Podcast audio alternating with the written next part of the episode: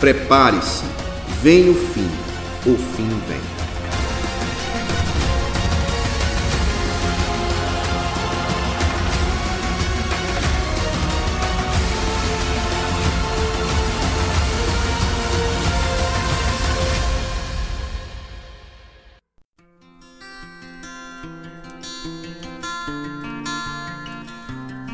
Olá, caros irmãos e amigos, a graça e a paz em nome de Jesus, tudo bem com vocês? Queria agradecer desde já essa, essa parceria fiel de vocês conosco nessa mais nova série do Família em Foco. Agora falamos sobre a volta de Jesus, o fim dos tempos. Vem o fim e o fim vem. É a série de, de bate-papo que estamos propondo para vocês. Já estamos aí no sexto bate-papo, no sexto programa. E na semana passada falamos um pouco sobre a volta de Jesus, o arrebatamento. É, falamos um pouquinho sobre a natureza de Jesus, se ele sabia ou não sabia a sua volta. E aí o irmão Edson nos trouxe uma resolução muito bíblica, muito esclarecedora sobre a própria natureza do Filho de Deus. Irmão meu irmão, saudações em nome de Jesus, tudo bem? Amém, Pai do seu irmão, tudo bem, graças a Deus, firme e forte. Amém, amém. Amém. Vamos começar orando, né? Pelas famílias, pelos os casais, os crentes, os amigos do Evangelho que nos acompanham nessa hora pelas ondas da Rádio Web Internacional. Oremos, Senhor nosso Deus, queremos te dar graças por essa noite, por mais um programa, mais um privilégio de falar a tua palavra, de falar da tua vinda, dessa vinda gloriosa, da expectativa de todo o teu povo, de todas as eras, que é o dia do arrebatamento da igreja e da ressurreição dos mortos, Senhor. Então, Amém. consola aqueles que nos ouvem, alerta aqueles que ainda não conhecem a verdade, para que também eles possam ser salvos por meio do nome de Jesus. Obrigado por tudo, pela presença do irmão Edson, pela sua disponibilidade, dedicação em conversarmos sobre esse assunto, Senhor. Tudo isso te pedimos gratos, no nome de Jesus. Amém. Amém, Senhor. Amém, Edson, é, vamos começar, né? Vamos continuar aí nosso é o nosso segundo programa sobre o arrebatamento. Estamos no sexto programa, mas sobre o arrebatamento da igreja. Estamos na, no nosso segundo bate-papo sobre esse tema. E vejam, irmãos e amigos, como o tema é rico e como não temos nenhuma pressa nesse, irmão Edson, em Verdade. estudarmos, em mastigá-lo, em esboçá-lo cada vez melhor para vocês. Então, vai lá, a primeira pergunta, dando continuidade a esse tema dos 14 temas sobre arrebatamento dentro da escola que nós adotamos, que é a escola pré-milenista, pré-tribulacionista, dispensacionalista. Olha aí que palavra grande. Amém. É, é, é muita teologia. É muita teologia, é. A gente falou sobre a volta de Jesus, é, desvendou a questão bíblica, se ele sabia ou não sabia a sua vinda. Irmãos, porque em lugar nenhum na Escritura Jesus fala a data da sua vinda? Porque ele não datou para a gente a sua vinda, a sua volta. Amém, Márcio. É uma, é uma pergunta muito interessante, muito pertinente, né? Tem, tem muito a ver realmente com o que nós falamos na, no encontro passado.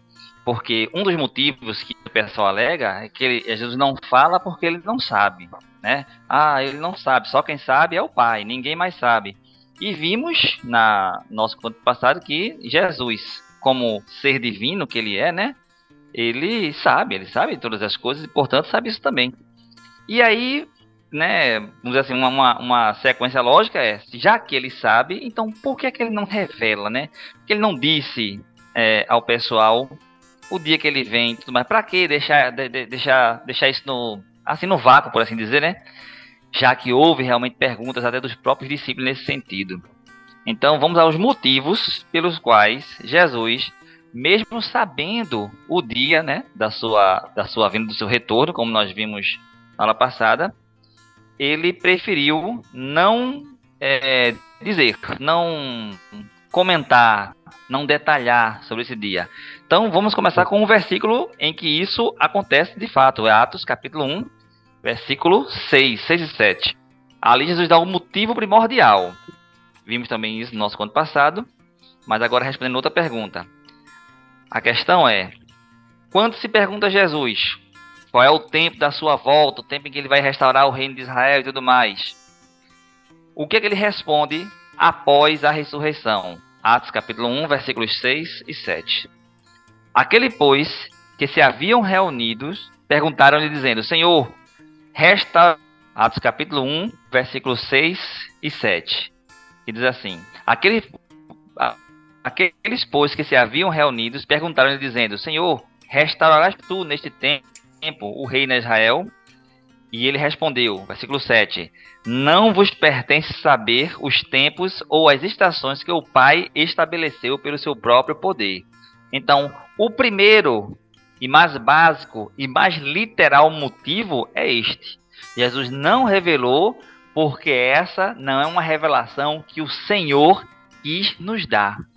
Você vai encontrar, por exemplo, em Apocalipse, uma revelação que, que João teve a respeito das vozes dos trovões e aí o anjo, João vai escrever, o anjo diz, não, isso aí não escreve não, isso aí vai deixar calado realmente. Ou seja, existe, a data existe, Deus sabe, Jesus a conhece, mas não nos foi é, é, não, não, nos foi dado a, o privilégio de participar disso aí, né? Então Jesus não vai revelar aquilo que Deus não quer que ele revele. Então esse aí é o primeiro ponto. Mas tem outro ponto que é tão importante quanto esse e que, vamos dizer assim, nos ajuda mais nesse sentido, que é a respeito do incentivo, a respeito da vigilância. Quando Jesus não revela o dia da sua volta, significa que ele pode voltar a qualquer momento. E o ele voltar a qualquer momento, que é o que a gente chama de doutrina da iminência, é justamente o que nos incentiva a buscar sempre a comunhão com ele, sabendo que a qualquer momento ele pode voltar. Vamos ver aqui um, um texto interessante sobre isso. Mateus capítulo 24, versículo 42. O que é que Jesus fala sobre isso? Mateus 24. Mateus capítulo 24, versículo 42 e 46. Diz assim: Mas considerai isto: se o pai de família soubesse a que vigília da noite havia de vir o ladrão, vigiaria e não deixaria que fosse arrombada a sua casa. Versículo 46.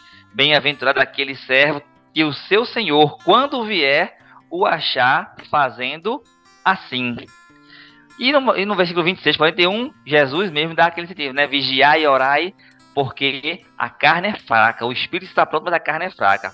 Então, não existe maneira mais eficaz de deixar você de prontidão do que justamente essa, o de não deixar a data explícita e deixar a data para ocorrer a qualquer momento. Então, é uma maneira que Deus tem, utilizou na sua palavra, na sua palavra para isso aí.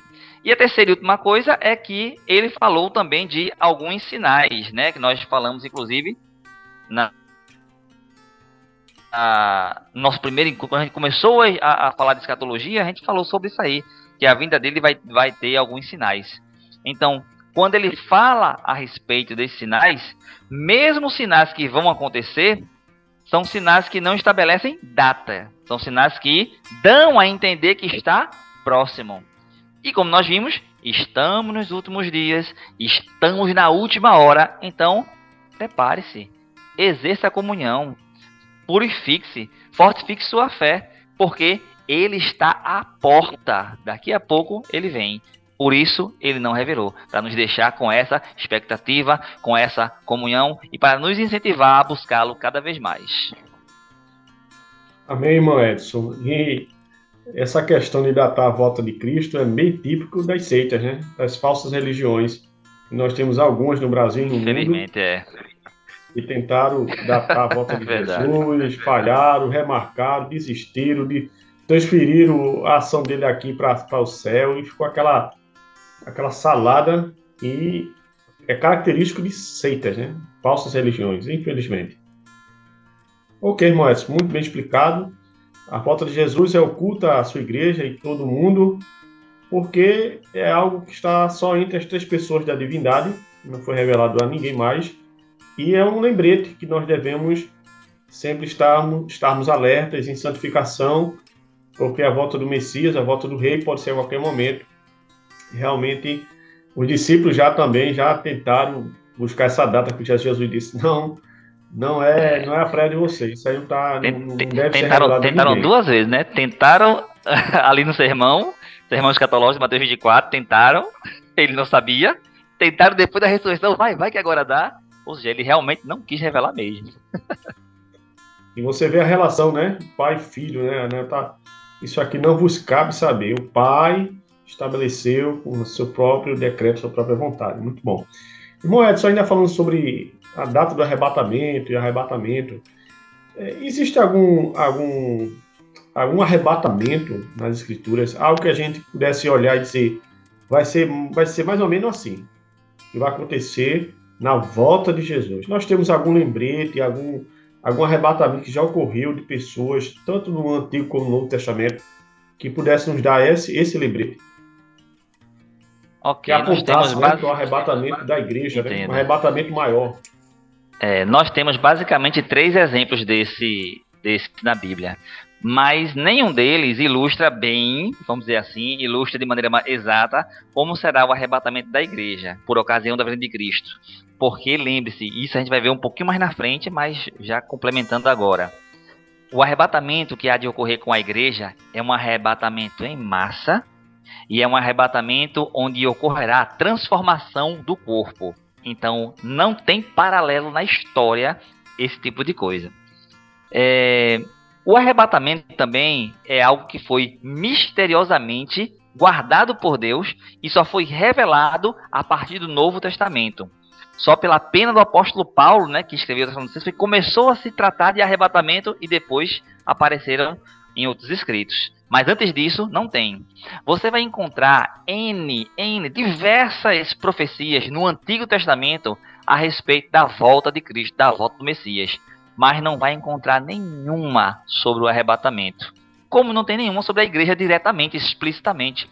Era um mistério que não foi revelado no Antigo Testamento. Então, querer usar um arrebatamento anterior para ilustrar como será o nosso arrebatamento é legal, é saudável, é bom até para o conhecimento, mas que fique bem patente. Não estava lá na mente do autor, no caso da mente de Moisés, que é quem eu vou mostrar aqui o exemplo, que aquilo ali serviria de, de um tipo, né, tipo e antítipo, um tipo de arrebatamento para a igreja. Não, apenas é também um arrebatamento. O primeiro que a gente conhece é o arrebatamento de Enoque. Enoque, lá em Gênesis. É, começa lá no comecinho. Também falando sobre ele aqui na nossa primeira aula, né? Era um profeta que falava demais, esse tal de Enoque. Isso. é, é, Gênesis capítulo 5, deixa eu ver aqui qual é o versículo exato. Versículo 20 e 21 em diante, né, que fala sobre a respeito de Enoque. E viveu Enoque 65 anos e gerou a Metusalém. E gerou Enoque, e andou Enoque com Deus depois que gerou a Metusalém 300 anos e gerou filhos e filhas. E foram todos os dias de Enoque 365 anos. E andou Enoque com Deus e não se viu mais, porquanto Deus para si o tomou. Pronto, esse é o primeiro exemplo a gente vê lá em Gênesis de um arrebatamento acontecendo. Enoque estava lá, Enoque estava preparado, estava em comunhão com Deus. Enoque invocava o nome do Senhor e de repente não se viu mais. O autor aos Hebreus, lá em Hebreus 11, na Galeria da Fé, vai, vai dizer que Enoque foi tomado para não ver a morte. Ou seja, de fato ele foi tomado vivo. Ele simplesmente sumiu. Deus o levou. Então, para ilustrar, isso aí é um tipo né, de arrebatamento. O outro que nós conhecemos é Elias. Se eu não me engano, segundo Reis, capítulo 1 ou 2. Deixa eu confirmar aqui. O Elias conhecido. É. Profeta da carruagem de fogo. Vamos ver aqui capítulo 2. Segundo Reis, capítulo 2. Deixa eu ver aqui onde é que está o texto exato. Versículo 9 em diante. Segundo Reis, capítulo 2, versículo 9 em diante. Sucedeu, pois, que, havendo eles passado, Elias disse a Eliseu, pede-me o que queres que te faça antes que eu seja tomado de ti. Veja que lá em Gênesis 5, falou, Deus tomou Enoque. Aqui, mais uma vez, usa, usa a mesma expressão. Antes que eu seja tomado de ti. Disse Eliseu: Peço que haja porção dobrada do teu espírito, né? Sobre mim. Então, a gente vai lendo aqui o encontro deles dois, né? Dura correndo pedido diz. E sucedeu que eles andando falando, eis que um carro de fogo, versículo 11, com cavalos de fogo, os separou um do outro. E Elias subiu ao céu num redemoinho. Mais uma vez, um ser tomado, um ser tomado para o céu e um ser tomado para o céu vivo, sem provar a morte. Vale salientar aqui, só por curiosidade, né? Mera curiosidade, é bom fazer essa observação, que a Bíblia não diz que Elias subiu numa carruagem de fogo. A Bíblia Sim. diz que ele subiu num redemoinho de fogo. A carruagem de fogo veio e separou Elias de Eliseu. Então depois veio um redemoinho de fogo, e foi num redemoinho de fogo que ele subiu. Então isso aí é um segundo exemplo de arrebatamento que a gente pode falar de um arrebatamento para o céu. Por fim, vamos lá para Atos. Atos capítulo 8, que aconteceu com Filipe. Um versículo muito famoso, né? Uma passagem muito famosa, Atos 8, fala do eunuco. Quando Felipe perguntou, entendes tu o que leis, né? E o eunuco está em Isaías. É uma passagem muito interessante. E poucas pessoas percebem que acontece Verdade. o arrebatamento ali. É, Atos 8. É, é, mais de Eló que Elias, justamente. Atos 8, versículo 38 e 39. Vamos lá. E mandou parar o carro e disse e disseram ambos, e desceram ambos a água tanto Felipe quanto o eunuco, e o batizou.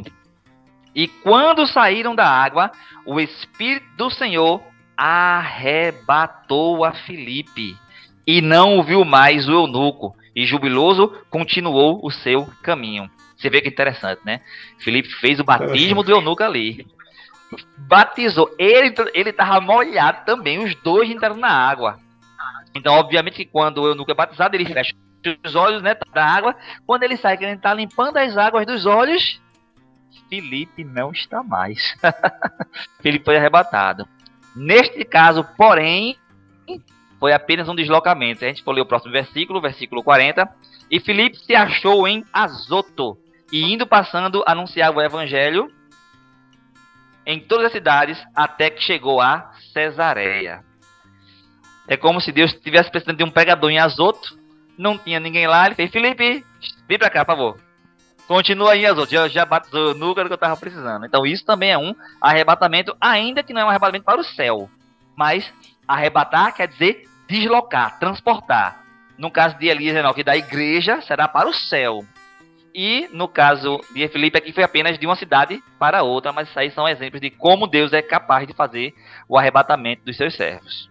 É isso aí, Márcio. Bem, Moés, muito boa a explicação. Eu não, eu não lembrava agora imediatamente do episódio de Felipe, mas realmente é um arrebatamento. É, Felipe é... A gente não lembra, né? A gente não, dá, não tem tão marcante na nossa mente. Fica realmente Interessante é que mais... usa o termo arrebatar mesmo, né? Tá lá o arrebatar. nome arrebatar. Arrebatar, né? tomar com força, né?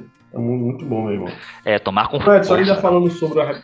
é, tomar, falar ainda sobre arrebatamento, é, esses arrebatamentos, eles, esse, esse Filipe não foi visto porque o eunuco realmente não visualizou.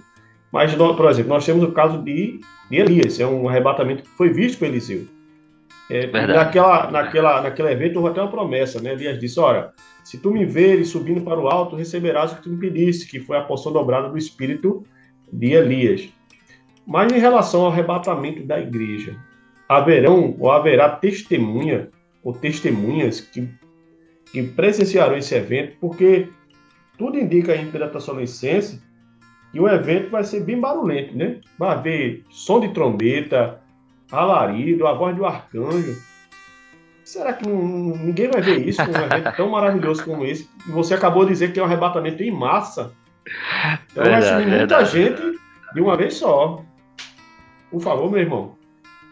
Verdade. Vou, vou lhe ajudar mais ainda na pergunta para dificultar mais de minha situação e os sepulcros todos, de todos os santos serão ressuscitados. Exatamente. Vai, vai, vai ter muita, muito barulho de, de túmulo aberto, de sepultura. Vai ser, vai ser um pega para capar, no bom sentido aí. Esse grande é dia do Senhor. Será, será um evento extraordinário. Do Senhor no sentido do arrebatamento. É, na, na nossa doutrina, né, no, no pré-tribulacionista, dispensacionalista, quando nós falamos da volta de Cristo, nós falamos dela em duas fases. A primeira fase, que é chamada de arpazo, que é o arrebatamento, e a segunda fase vai ser a parousia, que é quando ele vem com, com grande glória nas nuvens e de fato todo olho verá. Então, esse arrebatamento de que nós estamos falando agora, de fato, como você, você observou, Márcio, ele vem com a voz de arcanjo, som de trombeta, centenas, milhares, milhões de santos, tanto os vivos quanto os mortos que são ressuscitados. Realmente é algo muito grande e dificilmente nós pensaremos em fazer isso de uma maneira secreta, de uma maneira invisível, vamos dizer assim. Porém, nós chamamos esse arrebatamento aí de a, a, a, a segunda vinda de Cristo de maneira invisível né? Ou de maneira secreta. São dois termos que podem ser utilizados de maneira intercambiável para essa para esse evento. E o que faz ele ser secreto, invisível, já que tem todo esse estardalhaço que você bem comentou e que a Bíblia de fato detalha. O que faz isso acontecer assim é justamente o período. O termo que Paulo usa para acontecer tudo isso no grego é átomo. Nossas traduções dizem repentinamente, num abrir e fechar de olhos. Mas o termo original que está ali, se, se fosse colocar literalmente, seria num tempo indivisível. A gente nem, nem consegue conceber isso. Eu não sei como é um tempo indivisível. A gente usa um piscar de olho porque é um exemplo de coisa rápida. Mas mesmo um piscar de olhos acontece em alguns milésimos de segundo. Enquanto que o tempo que Paulo fala aí é um tempo indivisível. Ou seja, apesar de ser com um clangor de trombetas, apesar de envolver milhares, milhões de santos, túmulos abertos, transformação, arrebatamento, encontro nos céus, tudo acontecerá de uma maneira tão rápida que nossos olhos não seriam capazes de captar. Como vai ser isso? Não sei. Pelo poder de Deus. O poder de Deus é que vai realizar esse tipo de proeza de fazer algo tão grande, tão rápido. Temos como exemplo disso, para mostrar né, que esse poder aí é viável, a criação do universo, a criação do Sol, da Terra, em que a Bíblia diz: E disse Deus, haja luz, haja luzeiros. E pronto. Milhares, milhões, trilhões, incontáveis estrelas feitas num momento. A criação dessas estrelas por si só, se ela fosse acontecer num tempo de maneira assim humana, são os vários milhões e bilhões e bilhões de anos que o pessoal fala sobre o universo, sobre o espaço e tal. Mas a Bíblia diz que Deus disse: haja e ouve. Criou os luzeiros assim. Então, como é possível? Não sabemos. Sabemos que é possível porque o poder de Deus tem essa capacidade. Então, a segunda vinda, ela vai ser secreta e invisível para o mundo, obviamente, porque o mundo não participa dela. E como ela acontece rápido demais, o mundo não vai, não vai conseguir observá-la. Porém, que fique bem claro, obviamente os santos que vão subir, que vão encontrar com o Senhor, escutarão a trombeta, é, perceberão que foram recitados, sentirão seus corpos transformados. Pra gente que vai, então a gente vai estar tudo, todo mundo participando. Para nós não é secreto.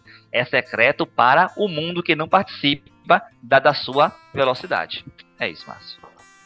Bem, Moedson, não somente não vão ver, como não vão ouvir, né? Já que a velocidade que o irmão citou, a velocidade que está em 1 Coríntios capítulo 15, então vai ser rápido, ambos, ambos os, os, os eventos, né? Tanto a zoada, a suposta zoada, como a velocidade do, do evento em si, né? No, na transformação dos corpos, a, os mortos subirão, aquela coisa toda. Muito bom, irmão, muito bom. Para nós encerrarmos por hoje, meu irmão, uma última pergunta. O senhor falou aí de duas fases, mas eu não consigo encontrar facilmente essa essa essa afirmação teológica na Escritura. Né? Eu sei que Cristo veio a primeira vez, viveu, morreu e ressuscitou. E fala só de uma outra vinda. Paulo não parece deixar claro que é duas fases. É uma vinda, outra vinda em duas fases, né? Pelo menos, quando, quando lemos a Escritura naturalmente, só, só lembramos de uma vinda. Que é a vinda dele para reinar, para fazer juízo, para ressuscitar mortos, julgar os que são dele para a eternidade com ele e os ímpios para o Lago de Fogo. Mas uma vinda de duas fases não é um pouco fantasioso, não, irmão Edson? Rapaz, essa tua última pergunta dá outro programa. É outro programa. Sintetize ela que no próximo a gente continua. ok, vamos lá, vamos encarar. Ah, vamos encarar. Olha. A, a volta de Cristo em duas fases de fato, a bem da verdade, não está escrito na Bíblia. Não há um texto dizendo que a sua segunda volta é dividida em duas fases. Mas vale salientar, não está escrito, mas está descrito. É diferente. Esta verdade da volta de Cristo em duas fases não está escrita, mas ela está descrita. Quando nós falamos sobre a segunda vinda, e por milênio, vamos colocar assim, milênio, a igreja não, não tinha esse, esse conhecimento de que seria em duas fases, né? Essa, essa visão pré-tribulacionista mais detalhada assim, mais pormenorizada, só veio surgir depois do ano de 1800, 1830, 40, a partir de John Nelson Darby em diante. Foi ele que sistematizou, veja bem, não foi ele que criou a doutrina ou que inventou o termo. Ele apenas conseguiu sistematizar de uma maneira bem adequada. O que é que acontece? Quando nós falamos da, da volta de Cristo, o texto mais célebre é o texto de 1 Tessalonicenses, capítulo 4, versículo 16 e 17, em que Paulo minuciosamente diz que os que morreram em Cristo, os que dormem em Cristo e os que estão vivos naquele dia serão ambos transformados. Os que morreram vão ser primeiro ressuscitados, e os que estiverem vindo, vivos serão arrebatados, para junto com eles serem todos transformados. Então veja, quando Paulo fala dessa transformação, quando Paulo fala desse, desse encontro nos ares, Paulo fala de um evento, como você falou, bem grandioso. Quando se vai lá para Coríntios 15, versículo 51, 52 em diante, Aí Paulo vai e dá aquela questão do tempo. Diz que tudo isso vai acontecer num átomo. É rápido demais. Então a igreja ficou, rapaz, como é que vai se ver uma coisa tão ligeira? Aí a gente vai para o texto de Atos 17 e Mateus 24, que são Atos, Atos não, perdão, Apocalipse 1 e 7 e Mateus 24, 31, que são dois textos que os pós-tribulacionistas em geral entendem como o calcanhar de Aquiles do pré-tribulacionismo. Vamos logo de Mateus, que vem antes, depois a gente vê esse outro aí. Mateus capítulo 24. Mateus capítulo 24. Vou ver aqui o texto exato. 29 em diante. Mateus 24, 29 em diante. E logo depois da aflição daqueles dias, o sol se escurecerá, a lua não dará sua luz, as estrelas cairão do céu, as potências serão abaladas. Então aparecerá no céu o sinal do Filho do Homem, e todas as tribos da terra se lamentarão e verão o Filho do Homem vindo sobre as nuvens do céu com poder e grande glória. Nossa, isso não pode ser escondido de jeito nenhum. É verdade. O termo, o termo de exibir, ele é muito explícito. O texto diz assim, é 24:30.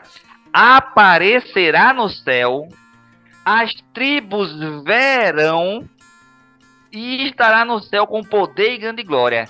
De fato, é algo muito esplendoroso e demorado, para que todas as todas as tribos da terra possam olhar e ver que ele está vindo, não pode ser num átomo de segundo. Precisa ser bem mais demorado. Aí vem agora para a gente finalizar João, Apocalipse, né? Escrito por João, Apocalipse 1 e 7. E aqui, Apocalipse 1 e 7. 1 e 7. Eis que vem com as nuvens. Observe que João começa dizendo aquele mesmo termo que Jesus usou em Mateus virá nas nuvens o filho do homem. Ou seja, João está falando aquilo que Jesus já tinha falado. João está reforçando. E ele vem com as nuvens e todo olho o verá. Lá Jesus disse: E vocês verão o sinal do filho do homem aparecer no céu. Todo olho o verá, até os mesmos que os transpassaram. E todas as tribos da terra se lamentarão. Sim, amém. Então veja, o que João está falando aqui em Apocalipse 1,7, ele está quase que parafraseando o que Jesus falou em Mateus 24,30. Ou seja, está claro, está óbvio que não é escondido, que não é secreto e que não é não abrir e fechar de olhos. Mas, já que não é secreto, não é escondido e não é não abrir e fechar de olhos, como é possível que Paulo tenha dito que ia ser não abrir e fechar de olhos uma transformação rápida? Pronto. Então agora vem a questão: como eu vou conciliar esses dois textos? A Bíblia não se contradiz. A Bíblia é a palavra de Deus, ela é a verdade de Gênesis a Apocalipse. Então, se Paulo disse, é verdade. Se João disse, é verdade. Se Jesus disse, é a própria verdade. Então, como conciliar isso? É aí onde entra a questão do pré-tribulacionismo. Então, o que nós fazemos no pré-tribulacionismo é entender que esta vinda ela precisa necessariamente acontecer em duas fases. As duas fases estão descritas claramente, porque uma é não abrir e fechar de olhos, a outra é para se manter o olho aberto para se ver tudo.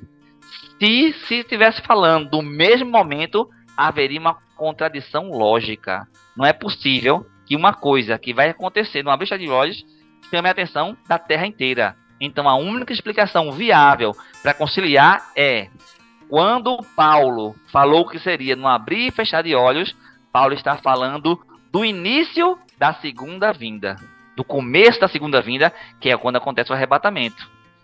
Quando João e o próprio Jesus estavam falando do poder nas nuvens, da glória de todo olho vendo, é porque ele está falando do final da segunda vinda, do estabelecimento da segunda vinda. Então, isso é importante frisar. Jamais podemos dizer que a segunda vinda acontece no arrebatamento e aí vai ter uma terceira vinda em glória. Não pode, isso aí é heresia. Jesus nunca disse que voltaria duas vezes, mais duas vezes. Então, o que acontece é, ele vem numa única vez, é uma vez só, porém essa única vez é uma viagem dividida em duas fases. Uma para arrebatar a igreja porque arrebatando a igreja, isso vai ser tema mais na frente de, outra, de outro encontro nosso, vai levar a igreja para o tribunal de Cristo e para as bodas do Cordeiro. Ele participa de uma festividade, enquanto que na vinda gloriosa, todo olho vê, ele vem para estabelecer o seu reino, estabelecer o reino milenial, que também aí é pano para manga, já é outro assunto que a gente vai tratar mais na frente. Então, Verdade. o que é que, como é que eu posso dizer assim, o que é que mas dificulta o entendimento das pessoas que não aceitam esse tipo de interpretação.